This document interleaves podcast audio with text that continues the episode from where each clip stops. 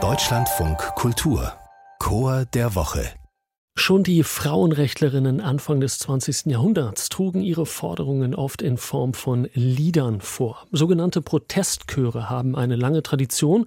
Auch beim arabischen Frühling spielten sie eine Rolle, indem sie gesellschaftliche Missstände vertonten. Unser heutiger Chor, der beschwert sich in seinen Liedern auch, aber da geht es dann um Hundehaufen auf dem Gehweg oder um Analogkäse auf der Pizza. Das Besondere, unser heutiger Chor singt vorwiegend auf Plattdeutsch. De Meckerkring aus Oldenburg ist unser Chor der Woche.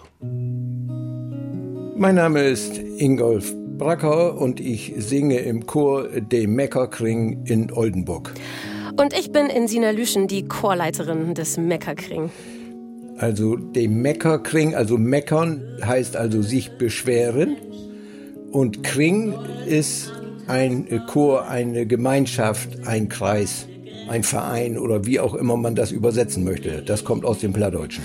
Also wir sind sozusagen eine kleine Meckerrunde und meckern mit einem Augenzwinkern, aber eben natürlich auch mit all dem, was an Botschaft in unseren Songs dabei ist. So ist es, genau. Meckerkring heißen wir ganz nach finnischem Vorbild. Dort gibt es nämlich Beschwerdechöre, also Chöre, die sich zusammenfinden, um ihre Beschwerden in Lieder zu verwandeln, um dem Unmut sozusagen einen künstlerischen Ausdruck zu geben.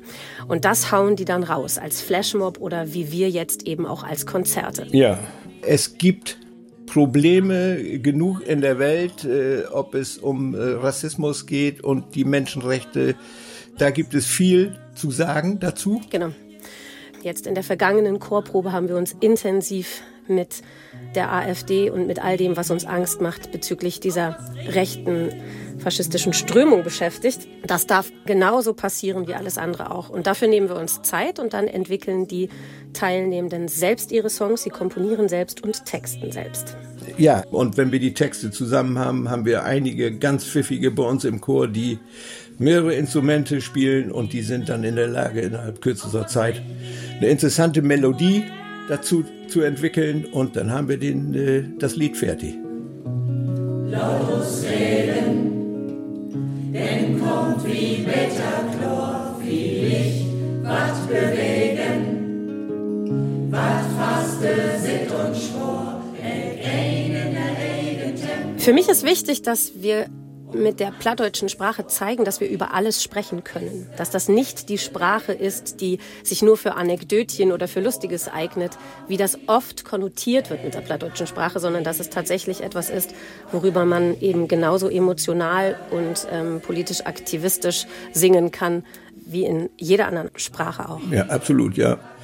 Aber mittlerweile ist es ja so, die Sprache wird ja in den Schulen auch wieder gesprochen und das Plattdeutsche lebt also definitiv wieder auf. Genau, das ist das Tolle. Und was mir das Wichtigste ist, man muss weder das Plattdeutsch können, noch muss man jemals in seinem Leben gesungen haben. Ja, also wir haben einige Mitglieder, die äh, sind eigentlich ja der plattdeutschen Sprache kaum mächtig, aber wir haben ja bei uns im Chor auch nicht nur plattdeutsche Texte, sondern wir sind ja zweisprachig. Plattdeutsch und Hochdeutsch. wir haben einen Song, der heißt zum Beispiel Das Leben ist bunt, also das Leben ist bunt. Und da singen wir Religion, Heimat, egal welche Kultur, all sind hartlich willkommen. Weiß doch bloß nicht so stur. Wieder und kund, das Leben ist bunt. Und ich glaube, das fasst ganz gut zusammen, was wir versuchen im Chor zu leben. Alle sind willkommen, egal wie und wo und wann und das aber eben als Übertragung auf die gesamte Gesellschaft, als große Utopie, an der wir festhalten wollen.